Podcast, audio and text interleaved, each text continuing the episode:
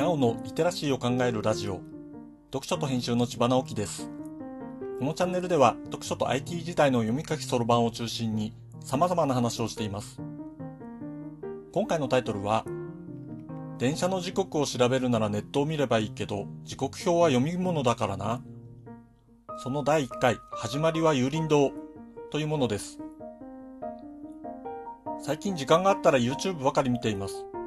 その中で友達から教えてもらってちょっとハマっているのが、有林堂しか知らない世界というチャンネルです。僕が生まれ育ってこれまでの大半の人生を過ごしているのは北海道ですが、随分前に2年ほど横浜に住んでいたことがあります。住んでいたのは2年ですが、出張で首都圏に行くことがとても多かったので、宿泊先としては神奈川県を選ぶこともよくありました。そんなわけで本が好きな僕にとって有林堂はとても馴染みのある本屋さんです。その有林堂の YouTube チャンネルは知ってしまったらハマる沼でした。その沼に時刻表を話題にした回があります。令和の時代に必要なの時刻表の世界という回です。概要欄にリンクを貼っておきますね。内容は時刻表をディスると見せかけて偏愛を語るという感じです。僕は小学1年生の時に書店で初めて買ってもらった本が時刻表という経歴を持っています。もうそれは肌身離さず持って読んでいました。一時は大時刻表を毎月買っていたくらいです。この有林堂の動画で復刻版時刻表というものがあることを知りました。以前から復刻版というのはあったのですが、それはコレクション用のちょっとお高いもので、いずれ買わなければと思いながらなかなか手が出なかったのです。紹介されていたのは1冊1980円。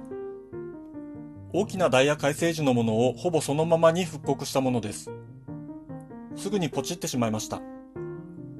で、それが届いたので、がっつり読みに入っています。見たいページが結構あるのです。まずは北海道の名寄本線支線中湧別湧別館。ここは中湧別の駅から4方向に線路が伸びていて、そのうちのたった5キロほどの海に向かう線路で変な区間だなと思っていたのです。列車の本数もとても少なかった印象があるのですが、これをきちんと時刻表で確かめたくなりました。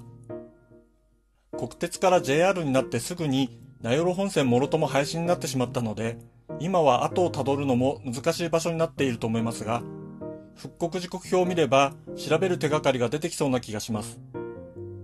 多分そんな路線はたくさんあるはずで、鉄道全盛と言っていい頃の復刻版を入手したわけです。さて、読んでみて満足できるか。続きを配信していきたいと思っています。乞うご期待。読書と編集では IT を特別なものではなく常識的なリテラシーとして広める活動をしています。詳しい内容については概要欄のリンクからまたは読書と編集と検索して猫がトップページに出てくるホームページをご覧ください。この配信の書き起こしをノートで連載しています。概要欄にリンクがありますのでフォローいただけると嬉しいです。今日もワクワクする日でありますように、千葉直樹でした。ではまた。